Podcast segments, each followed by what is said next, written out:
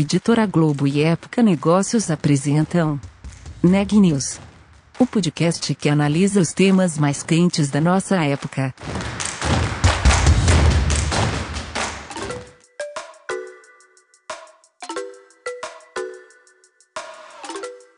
Olá, eu sou Elisa Campos da Época Negócios. Hoje é quinta-feira, dia 28 de maio, e eu estou aqui acompanhada da editora assistente Daniela Frabasile. Esse é mais um episódio do podcast Neg News, uma série de reportagens especiais sobre a pandemia do novo coronavírus. No episódio de hoje, a gente vai falar sobre como a pandemia está afetando o ecossistema de inovação no Brasil. A Daniela traz uma entrevista muito interessante. Eu conversei com o professor Marcelo Nakagawa, que é professor de inovação do INSPER e coordenador de pesquisa para inovação da FAPESP. E a gente falou um pouco sobre como que a crise causada pelo novo coronavírus está afetando a inovação nas empresas. Acho que todo mundo viu a piada, né, de que a pandemia tem acelerado a transformação digital e a gente vai tentar entender um pouco como que isso está acontecendo na prática. O professor falou também sobre como a pandemia está afetando o ecossistema de empreendedorismo e de startups aqui no Brasil, quais que são as lições que a gente leva para o futuro e falou também sobre como que o setor de educação está lidando com as medidas de distanciamento social. Vamos ouvir a entrevista. Eu queria conversar um pouco com você sobre toda essa questão de inovação, empreendedorismo e como que fica isso no meio da pandemia, né? É, acho que virou até piada, todo mundo já viu na internet falando que a pandemia está acelerando a transformação digital nas empresas. Uhum. É um movimento que você está vendo? Você concorda com essa colocação? É, é, tem um problema sério com a transformação digital, é que muita gente que fala que está fazendo ou que está criando alguma coisa nesse sentido não define o que é transformação digital. Então vira uma coisa meio carnavalesca, né, no sentido de que todo mundo fica falando, falando, vai lá, se diverte, e muitas vezes você não define exatamente o que, que é. É inclusive, no, próprio carnaval, quando você pensa em desfile de escola de samba, você define o que, é harmonia, o que, é evolução, né, o que, é bateria. Uhum. E muitas empresas não definem o que, que é transformação digital e cria lá cargos, iniciativas, né? investe em consultoria para fazer transformação digital e ninguém sabe exatamente o que, que é isso. Então fica uma coisa meio que Alice no País das Maravilhas, né? É, para onde que a empresa deve ir e se a, empresa não define para onde que ela quer ir, qualquer caminho serve. Então a gente está tendo um processo hoje, basicamente aí de digitalização de algumas coisas, uhum. não necessariamente do que que é transformação digital, porque no final do dia cada corporação deve, deveria definir o que que é transformação digital e principalmente como que a organização ganha com isso. Então, não é uhum. simplesmente colocar novas tecnologias né, e aí a transformação digital vai acontecer. No fundo, no fundo, no fundo, a gente está falando de pessoas. Ah, e aí a tecnologia, ela basicamente ajuda essas pessoas a serem melhores, né, no sentido de trazer mais resultado para a corporação. Mas, assim, a pandemia, ela, ela tem acelerado a adoção de algumas tecnologias né, digitais, mas não necessariamente fazer com que a empresa vire algo, né, uma big tech, né, no sentido de que quando você se compara com, com as grandes corporações digitais do mundo, né, a Amazon, Alibaba, Google, a Tencent, aqui no Brasil, o Magazine Luiza, é, como você não define, você não sabe, não sabe exatamente o que, que é. Uhum. Esse processo de transformação digital é um processo mesmo, né? É uma questão um pouco mais longa do que a gente está vendo aqui agora, nesse momento, as empresas adotando algumas ferramentas digitais. Exato. Né? Dado que você defina o que é transformação digital, é um caminho, né? é um processo contínuo de mudança. Uhum. Que as empresas já deveriam estar fazendo mesmo antes, né? Não, não é só exatamente, agora por causa exatamente. da quarentena. Exatamente. Tanto é que aquelas que de verdade né, criaram toda uma estratégia digital uh, antes são as que são as que estão ganhando mais agora, porque não precisando correr, fazer de uma forma estabanada, é, só estão acelerando projetos que, na verdade, entrariam um pouco depois, né? Essas empresas estão, estão conseguindo acelerar os projetos e estão ganhando muito com isso agora. Uhum. Essas empresas que já tinham esse processo de transformação digital saíram na frente nesse momento, né? Elas vão sofrer menos, pelo menos. Exatamente. E em uma empresa tradicional que não vinha passando por esse processo de transformação, quais os riscos dessa digitalização acelerada nesse momento? É, você tem vários riscos. Né? Acho que o primeiro risco, a gente está falando basicamente de dois tipos de empresa hoje, né? Aquelas que têm caixa e as que não têm caixa. Uhum. Porque você tem uma grande parcela aí, não importa o tamanho, né, micro, médio, né, pequeno, médio, grande, é, se você não tiver caixa hoje, a briga é como é que eu sobrevivo. E aí é muito uma questão de, de urgência, de apagar diversos incêndios e não, não pensar de uma forma estratégica, porque a, só, a própria sobrevivência da empresa está em risco em função do próprio fluxo de caixa. Tem uma parcela de algumas empresas, né, e aí também de todos os portes e, e setores, que por alguma sorte de, de, de caixa, né, conseguiram ter caixa aí para passar por esse momento e pensar de uma forma mais estratégica. Então, elas não são, estão, estão sendo tão pressionadas para para cortar custo, é claro que precisam, mas não é questão só de sobrevivência, essas empresas conseguem pensar de um jeito um pouco mais estratégico. E aí entra muito o repensar o que, que é o negócio e como é que vai a, a, as oportunidades que vão acontecer em função de todas essas mudanças que a gente está observando agora. Então aí você tem toda um, uma, uma tendência, né, e aí sim, de forte digitalização de, de processos, toda uma lógica do consumidor é, interagir por plataformas digitais, é, você tem toda uma, uma outra é, lógica de automação de processo. É, essas empresas que não, entre aspas, né, não se prepararam anteriormente, esse é um grande momento, muito pelo, pela pressão da situação, de repensar o que, que é o seu propósito, né? O que, que vai acontecer, como que você se adapta a esse, esse novo modelo de, esses novos modelos de negócios que, que estão emergindo agora. Então essas empresas elas têm uma chance que talvez é uma chance única, dado o limão, uma limonada, né? No sentido de que é possível pensar novos modelos de negócio hoje. É, muitas vezes você pode se associar com startups ou até comprar startups para testar esses novos modelos, né? Porque o valuation das startups é, boa parte do, do valuation caiu muito, então você consegue comprar bons negócios hoje. Então, é um momento né, daquelas que não fizeram esse dever de casa de repensar o que é estratégia, o que pode ser o modelo de negócio, o que é estratégia digital. É um ótimo momento para parar e pensar agora que né, o século XXI chegou né, e uhum. tem que parar com a cabeça do século XX. Mesmo no meio da crise, tem que parar para repensar modelos de negócio muitas pessoas mudam no meio das crises, né? Não é só essa agora, né? Pessoalmente, muita gente muda, inclusive de da forma pessoal de, de enxergar o mundo no meio de grandes crises. Uhum. E as startups, né? Em geral, elas estavam mais bem posicionadas para lidar com esse mundo digital. Elas uhum. ganham uma vantagem agora ou essa corrida das empresas mais tradicionais para o digital aumenta a concorrência e acaba atrapalhando as startups? É o problema das startups, as, as digamos assim, as startups mais agressivas, ela utilizam um conceito que no mercado de venture capital a gente chama de curva J, que ela queima muito caixa durante muito tempo e depois ela consegue mudar a curva e vira a curva fica um pouco mais positiva e aí forma, forma um J, na verdade, que é o fluxo de caixa começa a crescer muito rapidamente. É, boa parte das startups que estavam indo muito bem, elas estavam ainda descendo na curva J, não é que elas estavam subindo na curva J. aí elas estavam queimando muito caixa. caixa. É, e aí o que a gente está observando agora é várias startups que, que, até o modelo de negócio era interessante, mas queimava a caixa ainda, resolviam um grande problema de mercado, mas agora em função da, da falta de liquidez do, do, mercado de venture capital, essas startups vão desaparecer, infelizmente, né? Uhum. Isso não quer dizer que aquela ideia que ela tinha, né, aquele modelo de negócio que essa startup executava, é, ela talvez ela, ela volte, mas talvez na, na mão de outros empreendedores. É, então a, a, ideia é boa, né? Só a, a, os empreendedores foram pegos aí com problema de, de caixa. Outras apps que conseguiram aí fazer ajustes e alongar aí o horizonte de fluxo de caixa para 12 meses, essas startups elas conseguem agora sair muito mais fortes naquela hora da crise, mesmo porque é, elas vinham com, um, às vezes, um pouco mais inchadas do que elas deveriam do ponto de vista de custos.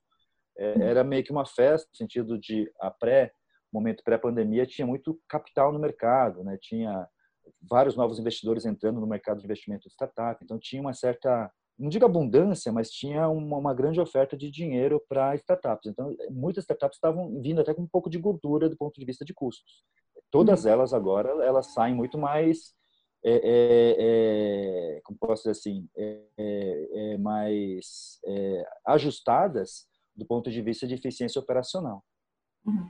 As startups, então, muitas delas que queimavam caixa tiveram que se virar para reduzir os custos, né? Algumas, inclusive, com demissões, para aumentar aí o tempo que elas conseguem ficar sem caixa, porque provavelmente elas não conseguem novos aportes nos próximos meses.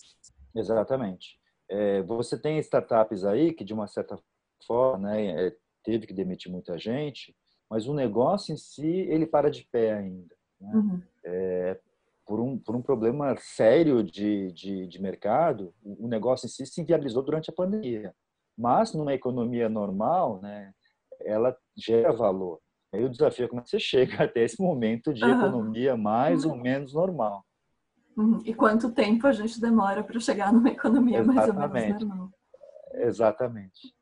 É, a gente, como você mesmo falou, né, essa lógica de queimar caixa vinha já há alguns anos é, nesse uhum. universo de startups. Você acha que agora, por causa do momento que a gente está vivendo, a gente vai passar a ter um outro momento, até no pós-pandemia, de startups uhum. mais preocupadas com os custos, mais preocupadas em não queimar tanto caixa usando investimento externo? Isso aconteceu, é, vai acontecer isso. Isso aconteceu na primeira bolha de internet. Ah, então, lá, por, por, volta da virada do século, 99 para 2000, você tinha uma enorme bolha de, de, de, internet das empresas queimando caixa de um jeito insano, né? O valuation é, era muito, na verdade, era totalmente questionável o, o valor que as startups atingiam naquele momento. Né? E aí, no início lá da, da, da virada do século, estourou a bolha, a Nasdaq caiu, a boa parte dos investidores perderam né, boa, boa parte dos recursos investidos. E, e, e o, que, o que aconteceu depois, né, a partir de 2005, começaram a surgir uma nova geração de startups que eram um pouco mais pé no chão, startups mais B2B, né, startups que, de uma certa forma, não cresciam de um jeito tão exponencial, mas agregavam valor para o negócio. É, então, o que a gente vai ver exatamente agora é a mesma coisa, né? Aquela discussão de que você vai queimar caixa para pagar o que o teu cliente, né, virar o seu cliente, essa questão da conversão do cliente, é, de um jeito insano, é, isso volta para uma economia mais real, no sentido de que você tem que ter uma geração de caixa, tem que ter um controle disso, uh, uma geração de caixa positiva.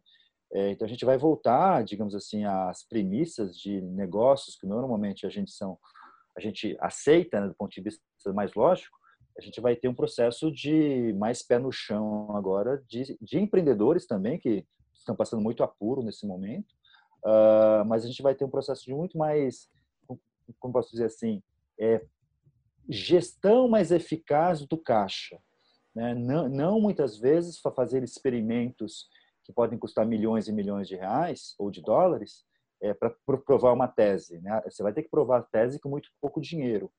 É, e para isso, né, você vai ter que ter empreendedores muito mais concentrados no caixa, no fluxo de caixa, do que propriamente na atração de clientes. Né? Aquela curva exponencial de novos usuários, ela migra para uma curva né, um pouco mais crescente de potencial de geração de caixa. Uhum. E o ecossistema brasileiro de empreendedorismo e startups, inovação principalmente, uhum. vem crescendo muito rapidamente nos últimos anos, né? A gente aí é, aumentando o número de unicórnios brasileiros uhum. e muito investimento, como você mesmo falou. Você acha uhum. que esse, essa crise que a gente está vivendo, causada pela pandemia, é, vai interromper esse crescimento só agora e logo depois, na sequência, a gente volta a crescer? ou os efeitos dessa crise são um pouco mais longos? É, vai ser, é um pouco difícil fazer esse tipo de projeção, porque a gente, a gente vinha num, numa, num, num momento que as taxas de juros no mundo eram muito baixas, e aí boa parte dos gestores estavam migrando para investimentos de maior risco. Uhum. Uh, porque você não conseguia ganhar dinheiro aí em, em investimentos tradicionais, né? e aí eles passaram em boa parte do, do, de vários fundos aí investidores family offices começaram a olhar investimento em startup como uma forma de você conseguir melhorar a rentabilidade do, do investimento é tanto é que né você pega lá SoftBank conseguiu levantar um fundo de 100 bilhões de dólares né, não é para qualquer um mas também porque tinha muito dinheiro sobrando no mercado. É, o que a gente observa agora é que isso pode pode acontecer né? É, é, muita gente perdeu muito dinheiro agora então né talvez você tenha um, aquela questão de você ficar um certo tempo em investimentos de, de renda fixa, alguma coisa que garanta aí pelo menos a, a manutenção do, do, valor principal. É, você tem alguns fundos de venture capital que já captaram dinheiro né, pré-pandemia e eles vão ter que investir esse dinheiro é, em startups. A vantagem é que o valuation caiu bastante, né? Mas eu acho que, é, independentemente da talvez do, da menor quantidade de dinheiro, a gente vai continuar avançando na lógica do ecossistema de empreendedorismo e de inovação que a gente vinha no Brasil e no mundo. É porque você tem hoje, né, uma, uma forte pressão do, de, de todos os setores por soluções mais inovadoras. Uhum. É, isso quer dizer que aquelas soluções antigas, elas não necessariamente já funcionavam anteriormente, mas agora com a pandemia, com várias corporações sendo pressionadas a repensar o negócio, é, tem uma série de oportunidades aí de pensar inovação em praticamente todos os segmentos. Né? Então, você pega o setor de educação, vai precisar se reinventar, o setor de turismo precisa se reinventar, o setor de, de, de bem-estar, saúde precisa se reinventar, todo o setor da, da cadeia de, de, de, produção mundial precisa se reinventar. Então, muitas empresas vão deixar de produzir na China para colocar isso no resto do mundo. Então, você tem uma, uma, série de novas demandas agora, e muitas vezes as corporações não têm, a, ou muitas vezes dinheiro, mas principalmente agilidade para repensar esses novos modelos com a velocidade de startup. Então, vai, né, vai, vai, vai surgir uma série de novas oportunidades, a gente vai ter uma nova geração de startups, né, muito mais maduras no sentido de modelos de negócio uhum. é, e muito mais conectadas. E aí o ecossistema ele, ele tende a voltar é, talvez até melhor do que a gente é, estava anteriormente, porque a gente vai estar com mais gente mais, mais pé no chão. Uh, então a gente tem, vai ter um ecossistema muito mais maduro, porque apanhou, está apanhando muito agora durante a pandemia. A gente vai ter investidores, né, muito mais conscientes, a gente vai ter empreendedores muito mais pé no chão, a gente vai ter corporações que olham startups, mas do ponto de vista de como é que essa startup de verdade agrega valor à minha companhia. Uhum. Você vai ter políticas públicas, e aí não, não tem jeito, né? você tem que criar políticas públicas para incentivar empreendedorismo de uma forma mais ampla, muito em função da, do crescimento do, do desemprego que, que vem muito forte em todos os países. Então, a gente tende a ter um ecossistema ainda mais forte do que a gente tinha anteriormente. Talvez com menos dinheiro, né? Por outro lado, o valuation também cai. Então, né, como você tem aí uma, um, ajuste, é, a gente tende a, a, voltar com um ecossistema muito melhor do que a gente via anteriormente. Hum, ótimo. É, no começo da nossa conversa, professor, você comentou que um caminho para as grandes empresas que não estavam nesse processo de transformação digital era fazer parcerias ou acabar comprando startups e exatamente uhum. nesse momento do valuation um pouco mais baixo. Você acha que a gente pode uhum. ter uma onda de grandes empresas comprando startups, novos, é, novas parcerias com startups? E agora também no momento que eu acho que está todo mundo mais maduro para essa relação entre grande empresa e startup, né? Exatamente. Eu, eu, eu, eu né, ajudo algumas corporações aí e a sugestão é o tempo todo, né? Começa, não, já bem antes, né? É. Olhe startups que fazem sentido para é, acelerar o crescimento da corporação, né? Muitas vezes já, já entra com investimento, não é nem aquela questão de parceria de fornecedor que muitas vezes a gente vê. Uhum. Entra como investidor, entra comprando a startup, porque você consegue chegar em novos mercados agora ou mudar o modelo de negócio às vezes mais rapidamente por meio de uma startup. Eu gosto muito do exemplo, por exemplo, da, da, da Cirela. A Cirela criou uma startup chamada Cashme, que é uma fintech, e, a, e essa fintech tem crescido bastante agora no meio da crise, né, porque ela, é, de uma certa forma, ela provê é, recursos financeiros para quem não tem, né, e aí essa pessoa deixa o apartamento como, como parte da hipoteca, então gera liquidez para as pessoas físicas. Enquanto o, o modelo tradicional de uma incorporadora ela está meio parada agora em função da, né, digamos, da, da pandemia. Você tem um outro modelo de negócio em paralelo que está crescendo. Então, né, aquele, aquela questão de não apostar mais, né, colocar todos os seus ovos na, na mesma cesta, acho que muitas corporações aprenderam, né, de uma forma bem dura, que precisa ter talvez um ou dois modelos de negócios em paralelo aí, para não depender de uma única fonte de geração de caixa. Uhum, com certeza. E, professor, acho que eu não posso deixar de te perguntar sobre educação. Uhum. É, uhum. Nesse momento, as pessoas estão tendo mais tempo em casa, seja porque uhum. perderam o emprego eventualmente, estão trabalhando menos, uhum. ou mesmo só uhum. nos deslocamentos que elas uhum. economizam. É, muita gente está indo atrás de, de educação, de cursos. O que, que você acha que vale a pena começar a estudar nesse momento, pensando nesse, na transformação digital, pensando nessas novas habilidades para o futuro? Eu acho que assim, a, uma das coisas que eu defendo bastante, né, é, é a sua capacidade de você aprender. É, e aí entra uma questão de como é que eu aprendo a aprender. É, porque muitas vezes você sai aí fazendo diversos cursos e não necessariamente você está aprendendo. Isso já, já, já acontecia há, muito, há, muito, tempo, tá? Uhum. É, é, é, e aí, nesse momento, de verdade, você precisa saber aquilo, não adianta você ficar muitas vezes assistindo um, um cursinho lá para pegar um diploma, para você colocar no LinkedIn, né? De verdade, você precisa dominar, porque agora tem que entregar resultado. Então, a primeira coisa que eu defendo nessa questão da, de educação, né?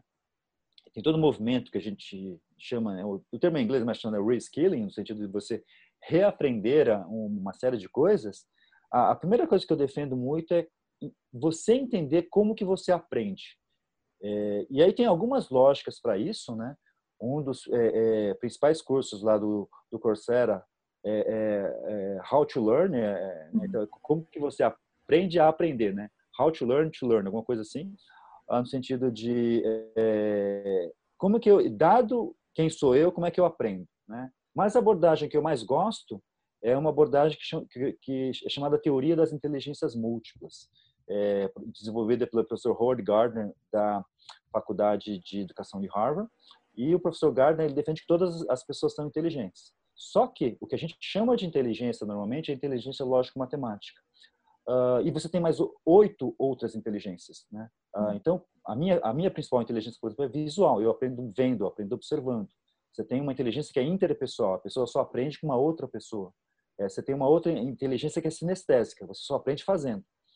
Uh, e, e, nessa lógica, teoria das inteligências múltiplas, quando você aprende quais são as suas principais inteligências, você acaba é, é, buscando situações, né, naquela sua inteligência, que o aprendizado ele vai ser não só mais efetivo, mas ele vai ser mais prazeroso. Uh, então, tem vários testes, né? Se você colocar teste teoria das inteligências múltiplas na internet, você vai achar diversos testes, né? Eu gosto muito de um site chamado perfilcognitivo.com.br. Aí nesse site você faz um teste bem rápido, gratuito, você hum. consegue descobrir quais são suas principais inteligências. Uh, a partir daí, né, fica muito mais fácil você buscar situações em que você vai aprender né, de um jeito mais eficaz, mas também de um jeito mais prazeroso. Né? Então, se você tem uma inteligência mais visual, é, prefira situações de aprendizado em que esse aspecto visual ele vai estar bastante presente. Né? Priorize esse tipo de, de, de conhecimento. É, por outro lado, né, você vai ter que dominar algum, alguns tipos de competências para o futuro que talvez né, é, isso vai exigir que você domine outras inteligências ou desenvolva outras inteligências que você não tem tão bem desenvolvido. Então, esse teste da teoria das inteligências múltiplas também te ajuda a falar, olha, né, essa inteligência aqui, né, por exemplo, tem uma inteligência interpessoal que lidar com pessoas, né? Essa inteligência lá, eu fiz o teste lá, minha inteligência foi baixa, né? Aí tem que ver se de verdade tem a ver com você ou não, porque é uma teoria, não, não é exatamente uma lei. Você tem que ver se a teoria bate ou não com, com aquilo que você é, se entende, né?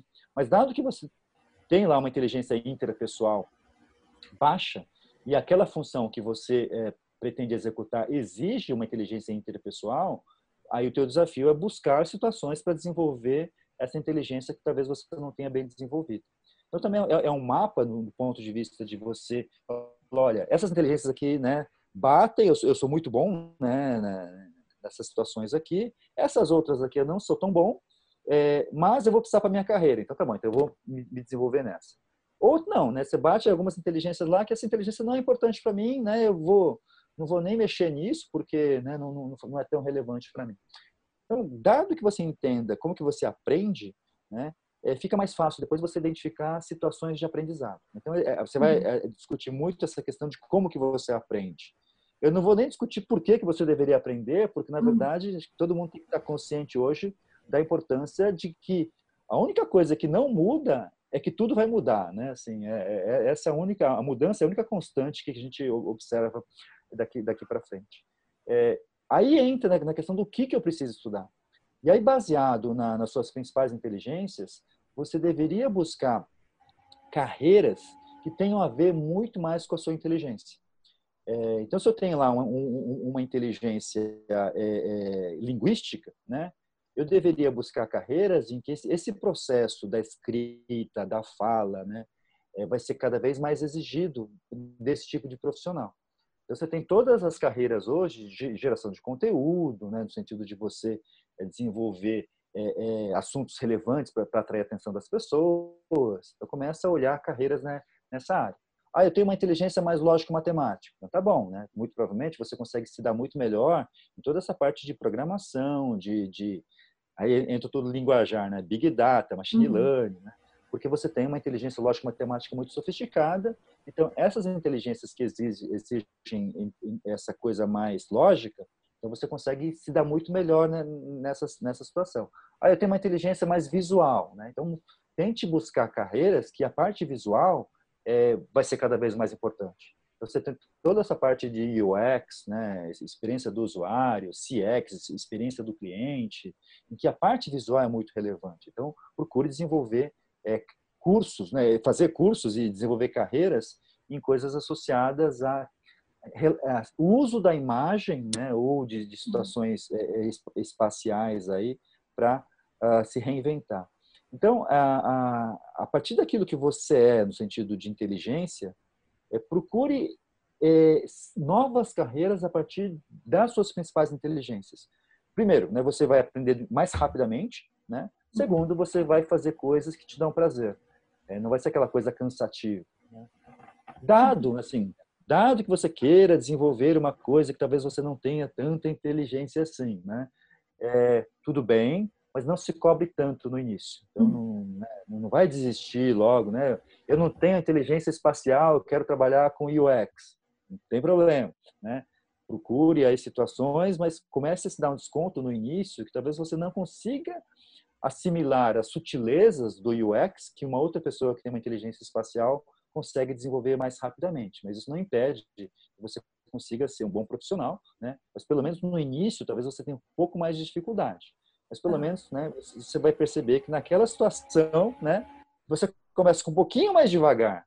Lá na frente você talvez pegue, pegue o jeito, porque você a, você acaba desenvolvendo essa inteligência e, né, ela acaba tendo um crescimento um pouco mais acelerado depois. Uhum. Se conhecer é importante para esse processo de, de aprendizado, né? Exatamente. Né? Por isso que eu defendo tanto essa é, lógica da teoria das inteligências múltiplas. Tem vários testes para isso, mas eu gosto muito disso porque tangibiliza, é um, jeito, é um jeito mais fácil de você se entender para uhum. depois você vida profissional. E o setor de educação foi um dos que teve que correr muito agora para se adaptar. O que, que você acha que fica de, de lição? O que, que as, os professores e o que, que as empresas desse setor estão aprendendo agora e que você acha que ficam para o futuro pós-pandemia? É, é, esse momento de que a gente está vivendo agora, do, do, ponto de vista de, tá, de ser tudo à distância, tudo digital, né? De uma certa forma, se você for para a China, a China já tinha esse modelo já há bastante tempo, é, porque né, boa parte das grandes startups é, de educação do mundo, praticamente né, da, das, das 10, 8 são chinesas. Né? É, por quê? Lá na China, você não consegue fisicamente estar né, tanta gente no, no, mesmo espaço físico. Né? Então, e aí você apela para a tecnologia. Então, né, boa parte da, das startups lá, ou pelo menos boa parte dos, dos chineses, eles eles estão acostumados a trabalhar né, ou aprender com é, educação à distância, educação digital. O que a gente está vendo agora no Brasil é ainda uma, uma fase meio, digamos assim, uma segunda fase da pré-história da, da educação digital, né? A gente já, já teve uma primeira fase, que é a época, época do EAD, né, educação à distância, que você tinha lá alguns destaques de cursinho, né? Você tinha algumas startups baseadas em cursinho, seja cursinho para vestibular, seja cursinho, por exemplo, para a OAB, né? Uh, e, a, e, a, pessoa tinha que estudar online também, porque morava muito longe dos grandes centros. A gente está vendo agora uma, essa segunda fase da pré-história da educação digital, em que a, a, a gente está adaptando coisas presenciais para o digital. É, isso aconteceu também na, na, nas, nas, todas as chegadas de novas mídias, né? Então, quando o rádio chegou, as pessoas mudavam lá o que você fazia no jornal para o rádio, né?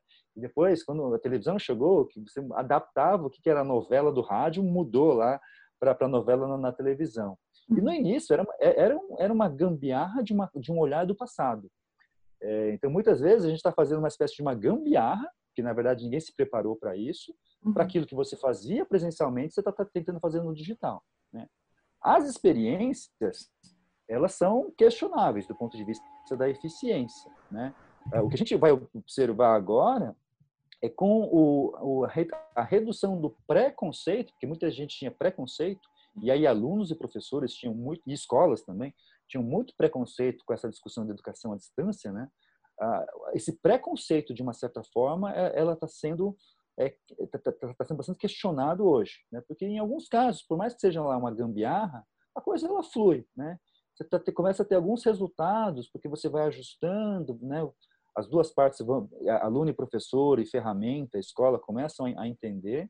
Então a gente vai ter agora, digamos, uma terceira onda aí que talvez se aproxime do jeito chinês de, de, de fazer educação em alta escala, em que a gente consiga levar a educação de alta qualidade já pensando no jeito totalmente digital, né? não é só uma adaptação do jeito presencial, a gente vai observar né, novas formas de trabalhar a educação, né, para que de, uma, de você garanta a efetividade do processo de aprendizado.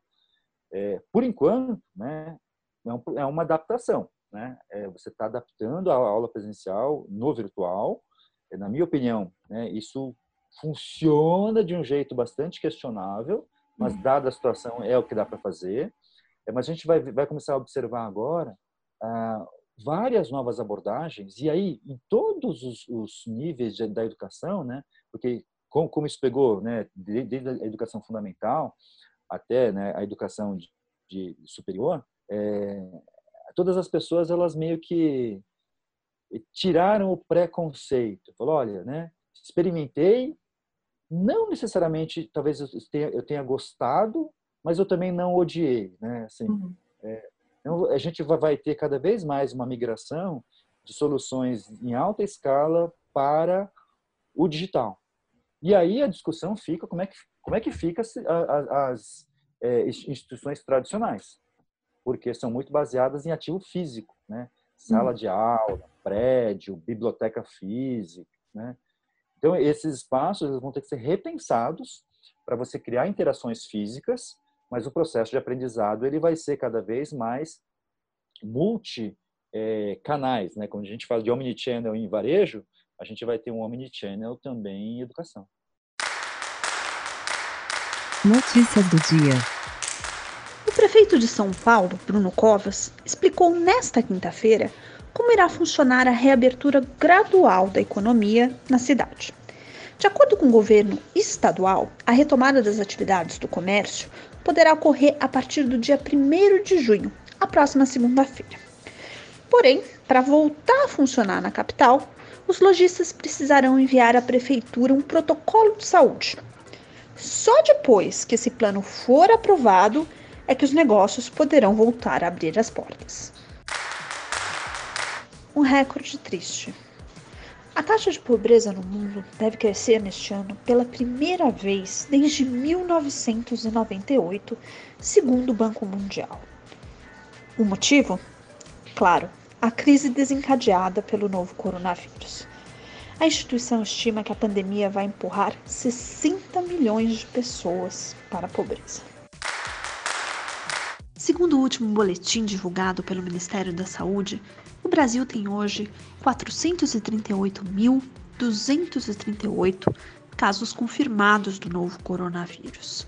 O país registra 26.754 óbitos, o que dá ao Brasil uma taxa de letalidade de 6,1%. Nesta quinta-feira, o país teve o recorde de novos casos anunciados num único dia. Foram 26.417. Por hoje é só, pessoal. Obrigada pela audiência. Até amanhã.